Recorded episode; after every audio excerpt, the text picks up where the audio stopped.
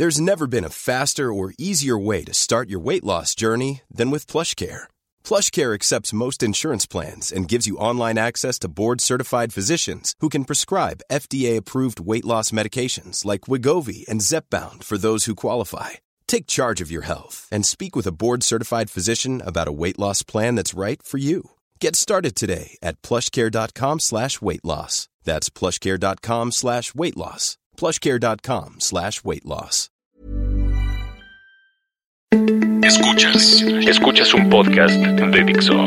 Escuchas Bien Comer, Bien Comer con Fernanda Alvarado por Dixo, Dixo, la productora de podcast más importante en habla hispana.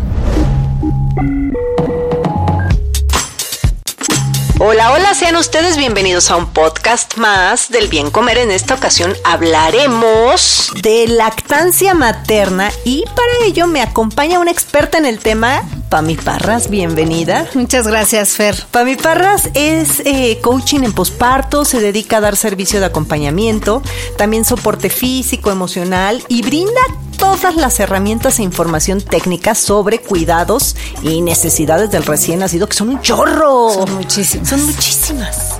Un dato. Un dato.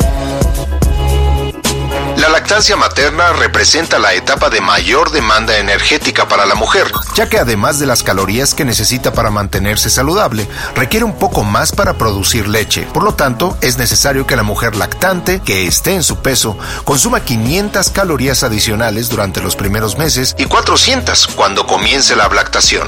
Escuchas Bien Comer. Bien Comer. Pam, hay muchísimo que platicar sobre el tema y tener a lo mucho 15 minutos igual y vas a tener que regresar porque hablar de nutrición y lactancia, digo, la lactancia nutre muchas cosas más. Así es. Claro que sí, regresamos las veces que sean necesarias porque es un tema que da para horas. Oye, Pam, a ver, hay muchísimas dudas de mamás, escribieron. Eh, lo, lo primerito, bueno, pues de qué, qué alimentos se permiten, qué alimentos están prohibidos.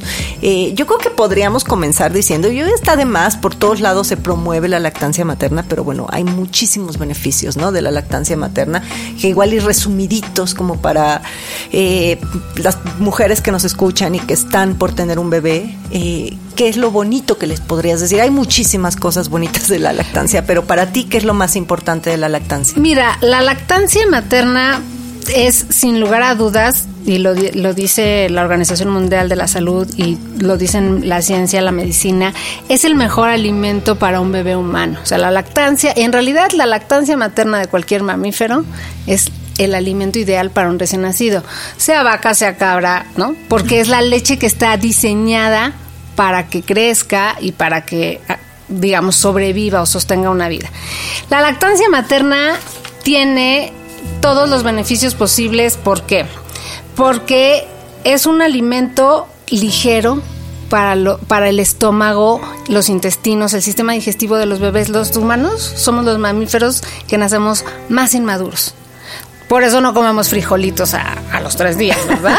Un caldito de frijol. ¿Por qué? Porque nuestro sistema gástrico no, todavía no tiene las enzimas para, para procesar el alimento. Entonces, la leche materna tiene la ligereza necesaria, tiene la grasa suficiente para que los bebés ganen peso y crezcan y talla, tiene oligosacáridos que es fundamental para el desarrollo del cerebro, o sea, el, cerebro se nutre de, sang de oxígeno y de glucosa, básicamente.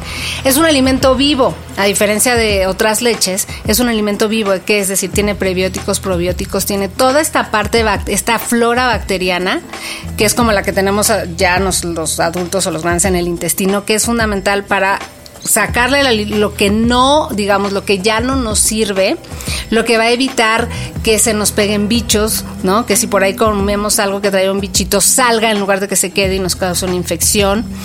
La, la, los probióticos y los probióticos de la leche materna, por ejemplo, tienen una función fundamental en el recién nacido, que es jalar todo el meconio, la agüita que tomaron en la bolsa de líquido amniótico, jalarlo más rápido y que salga.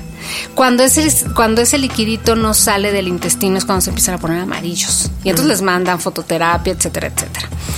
Y se ha demostrado que la leche materna tiene casi 200 propiedades que ninguna otra leche que consumimos los humanos. Es lo mejor que le pueden dar a un bebé. es la, leche, materna. Y además el acercamiento con la mamá, ¿no? Y esa es la otra parte. La lactancia materna fomenta el vínculo mamá-bebé y fomenta muchas cosas, fomenta el lenguaje, fomenta también la calma, es decir, un bebé cuando está acunado para comer, para tomar el pecho, es como volver, es lo más parecido a volver al vientre materno. Estoy contenido, ¿no? Porque en la panza pues estamos así con la bolsa que topa. Luego escucho el ritmo cardíaco de mi mamá y estoy succionando. Y cuando yo succiono, mi cerebro produce oxitocina y me calmo. Entonces, es lo más parecido. Por eso muchos bebés, y yo se los digo, y esto es muy importante para las que están a punto de tener un bebé o que lo acaban de tener. Hay dos tipos de succión, la nutritiva y la no nutritiva, que a mí no me gusta decir no nutritiva, pero ahorita les explico. La nutritiva es la que tengo hambre y como, y obtengo grasa, azúcar, proteína, tarara. La no nutritiva sí es nutritiva porque es emocional nos da calma y nos, nos, provee, nos provee Yo pensé que me ibas a decir un chupón. Dije, bueno, es una succión no nutritiva. Sí, sí es una succión no nutritiva. Pero, claro, pero finalmente el, chupón y la mamila son sustitutos de mamá para que la mamá pueda hacer otras cosas y no sea el chupón. Y después los dedos y después es el cigarro cuando son grandes, ¿no? pero fíjate que no. Si hay un buen apego y si hay una succión y si hay un si las mamás resolvemos las necesidades fisiológicas y emocionales de los bebés, cuando sean grandes no necesitan este sustituto de mamá. Sí. Así es, así de simple y así de complicado es. Por eso me gusta mucho. Oye, Pam, a ver, vamos, este, mandaron muchísimas dudas, no creo que nos dé tiempo de todas, pero yo creo que lo que más les importa en relación a nutrición y lactancia, eh, ¿por qué hay alimentos que son prohibidos, no? En, la lactancia, como eh, los lácteos, por ejemplo. En mi época, digo, yo tuve una bebita hace 17 años, este, la verdad es que yo ni me quité los lácteos, yo no me quité nada. En ese entonces no tenía idea de nutrición, mi vida era distinta y también los médicos como que estaban en, pues, no como ahora, ¿no? Que, que, saben un poquito más de lactancia.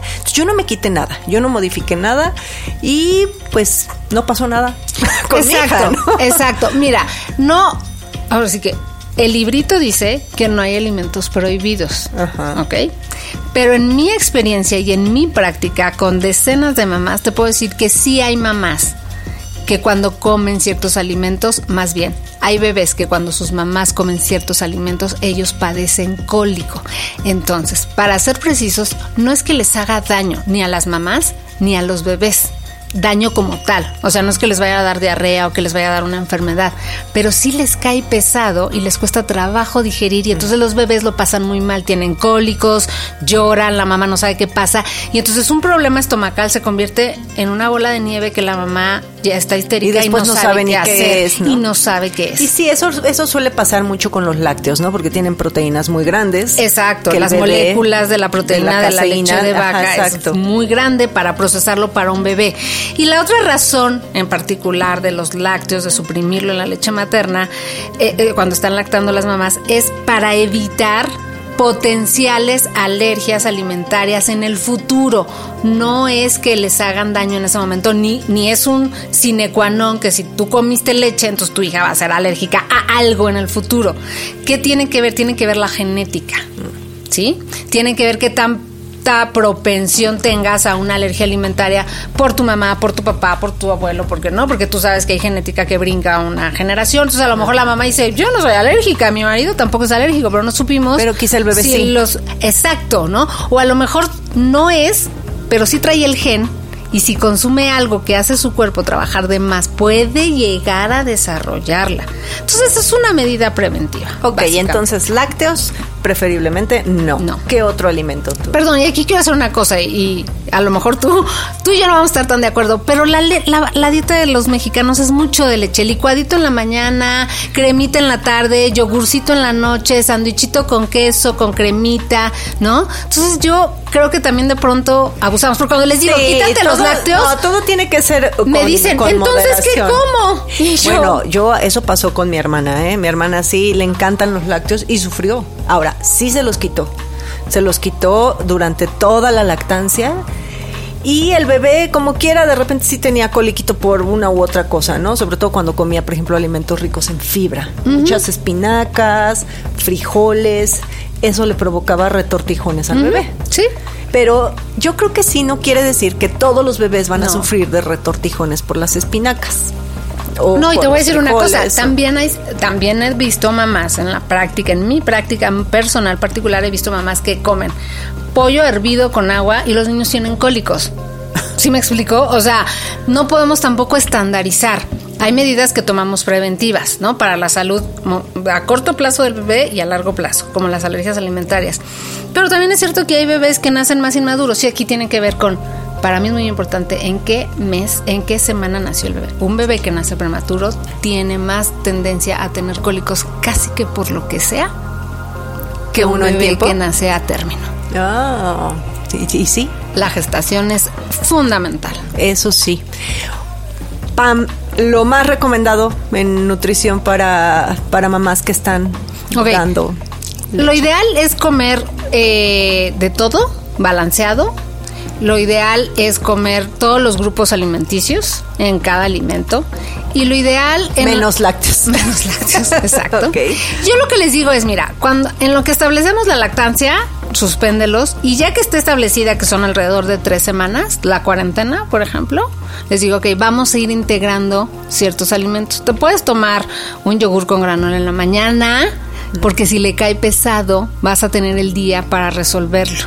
Pero si te cenas un yogurcito en la noche, No vas a dormir. Ni tú, ni los vecinos, ni la cuadra. Fíjate que curiosamente, digo, el tema de los lácteos, el- las guías de alimentación para población mexicana sí recomiendan lácteos durante la lactancia. Sí, O sea, no están prohibidos. no. Estas, y hay muchas tendencias. O sea, volvemos al. Pues hazle caso a tu profesional de la salud o a tu asesora en lactancia o a la persona que te está guiando. Porque si nos ponemos a leer internet y ver revistas, Ah, sí, no, te vas favor. a perder.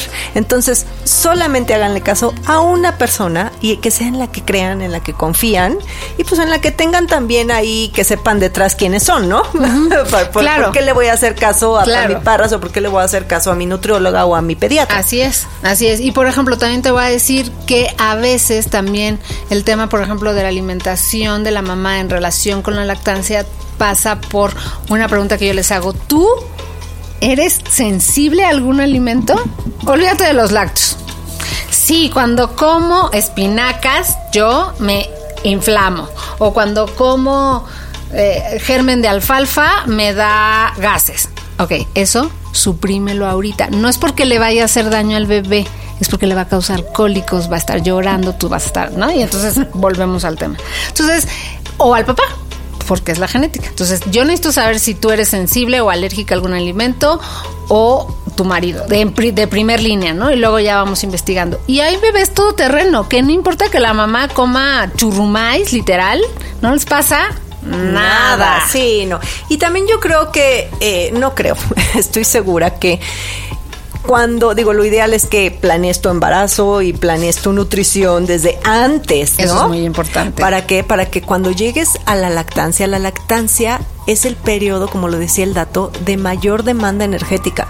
Tu cuerpo se vuelve una fábrica que no para, no para en producir leche y por tanto necesitas más energía. Se consumen alrededor de 500 calorías extras para que tu cuerpo produzca leche. Ahora, una persona, una mujer que quedó con sobrepeso, bueno, pues no se recomienda que su dieta se quede igual. Una persona que eh, está en su peso ya, pues vas a tener que agregar 500 calorías. Pero a lo que voy con esto es que no es nada más el cuánto comer, sino el qué comer. Entonces, si les quitan los lácteos, durante esta etapa es bueno que llegues con una buena reserva de calcio. Que, ¿Para qué? Porque tu cuerpo no va a dejar de, no va a decir, no como lácteos, entonces, este, pues bueno, ahorita no le voy a dar tanto calcio en la leche al bebé. No. Claro que no. O sea, la leche va a salir con todos los nutrientes que necesita y lo que hace tu cuerpo como máquina es chuparlos de Así donde es, los de encuentre. donde se agarren. Huesos, dientes, y por eso es que de repente después de la lactancia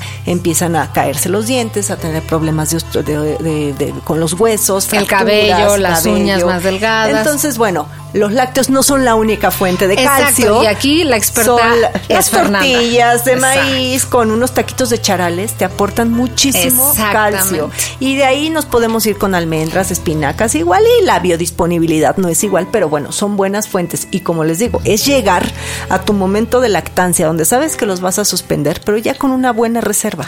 Así es, yo lo que les digo es, por ejemplo, come muchas verduras, o sea, es sobre todo verdes, espárragos, espinacas, las acelgas no, porque la hoja no tanto, pero el rabito de las acelgas tiene mucha fibra. ¿Sabes que el médico Y le es- quitó a mi hermana las espinacas? Y yo no lograba entender por qué. Pues por, Fuera de la fibra o mm, no sé. por ejemplo, algunas les quitan el aguacate. Sin embargo, es algo que yo recomiendo porque tiene una cantidad de nutrientes, aceites que necesitan omegas, en Hay fin. muchos mitos, muchas Muchos mitos. Yo, por ejemplo, les digo, comen agua, eh, betabel. Me dice, es que la nutrióloga me quitó el betabel para bajar de peso. Sí, mi amor, pero ahorita no nos importa. No, os digo, más que hay en casos de obesidad. Sí, no. Pero ahorita tu cuerpo necesita Y potasio, yo creo que no es la mejor etapa de ningún mujer, de ninguna mujer para de sus- ponerse a de dieta. ponerse a dieta. Exacto, ¿no? Entonces, betabel, chayote, espárragos, espinacas. Sí les, yo sí les recomiendo que no coman en las primeras semanas brócoli y coliflor, porque sí tienden a inflamarnos, a- en general a la población sí, en general. sí. Entonces yo, evítate un mal Y hasta rato, para ellas. evítate una mal, sobre todo por ejemplo si tuvieron cesárea, no está padre estar con una cirugía y con la panza inflamada. Olvídate de la, no solo la lactancia y el bebé, tú no la vas a pasar bien, ¿no? Yo por ejemplo después de dos o tres semanas, si el bebé no presenta un cuadro como de constantes cólicos, les digo, come frijoles, caldo de frijol remojado 12 horas, toda la noche, ¿no? Una vez una mamá, estábamos en clase de masaje de bebés y le digo, ¿te sientes bien? Me dice, no dormí nada. Me dice, bueno, no dormimos. Le digo, ¿por qué? Es que me cené un platito de lentejas y luego frijoles con pechuga No, de bueno, pollo. pues sí, Le dije, está fibra. perfecto para desayuno. La cena no lo vuelvas a hacer nunca más en tu vida. Me digo, si no lo Sí, volvemos no, a no, hacer. no, no. Entonces, la O sea, alimentación... en general, los alimentos que tú les recomiendas, verduras, frutas. fruta de temporada, o sea, igual en lo mismo que tú, o sea, hasta el otro día, hasta te robé tus láminas porque le dije a una mamá, come fruta de temporada. Entonces me dice, me empieza a adivinar, le dije, te voy a mandar una laminita este, de mi amiga Fernanda que te va a ser muy útil. Frutas y verduras de temporada, porque son las adecuadas, porque es lo que tu cuerpo necesita. Entonces, perfecto, fruta y verdura de temporada. Es importante que coman por lo menos una fuente de proteína. O sea, porque tengo una mamá, por ejemplo, que me dijo, yo no como carne ni pollo. ¿Comes pescado? Sí. Ok, perfecto, ¿no? Hay otras que me dicen, no quiero pescado, no lo soporto, el olor en el embarazo me volvió loca. Ok, no te preocupes. Come pollo, come, ¿no? Y eso, hay otro tipo de proteínas, de fuentes de proteína, así como de calcio, ¿no? Sí, muchas nueces, muchas grasas saludables, aguacate, aceituna, bueno, aceitunas, ah, el sodio, ah, pero sí, o sea, grasas saludables, proteínas magras, ¿no? Mucho pescado, es muy importante el pescado para el cerebro, en fin, verduras, frutas. Pau, tienes que volver, Pam, tienes que volver porque ya se nos acabó el tiempo. Claro que sí. Pero, este, pues que sigan mandando dudas. Claro que sí, que se las te las manden a ti o nos las manden a, a mí. La cuenta es Pamiparras, en Twitter, arroba Pamiparras, en Facebook Pamiparras y en Instagram Pamiparras. Escuchas Bien Comer. Bien Comer. Pam, tienes que volver porque hay mucho que decir sobre lactancia, hay que promoverla, hay que entenderla también y pues también yo creo que no es para todos eh, entender que si una mujer no puede o no quiere lactar pues no va a ser la peor mujer del mundo. Hay muchas alternativas también, aunque siempre pues esta va a ser la mejor. Sí, sin duda es la mejor y te voy a decir una cosa, muchas veces, y esto para quienes por las razones que sean decidan no hacerlo, se dejan la culpa a un lado, es, hay muchas razones por las que una mamá no puede lactar y no tiene que ver solamente con un tema de producción o de saber o de hacerlo bien. Pasa Ya por tenemos muchas un cosas. tema. ¿Va? Tema más. Perfecto. ¿Dónde te encuentran, Pam? Me encuentran en Twitter, Facebook e Instagram con el mismo, arroba pamiparras. Arroba Pamiparras y yo estoy en Instagram como Bien Comer. Nos escuchamos la próxima semana. Dixo presentó Bien Comer. Bien Comer. Con Fernanda Alvarado.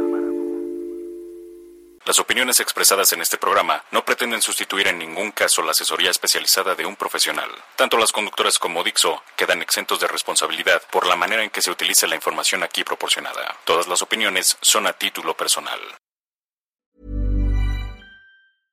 Step onto the legendary clay courts of Roland Garros, where the world's best players battle it out for a chance to win the French Open title. Tennis Channel Plus is your place to watch. Stream every court from your phone or smart TV, live in HD. Don't miss a moment with daily live coverage and match replays on demand, beginning Monday, May 20th. Be there for all the unforgettable moments. Stream now with Tennis Channel Plus.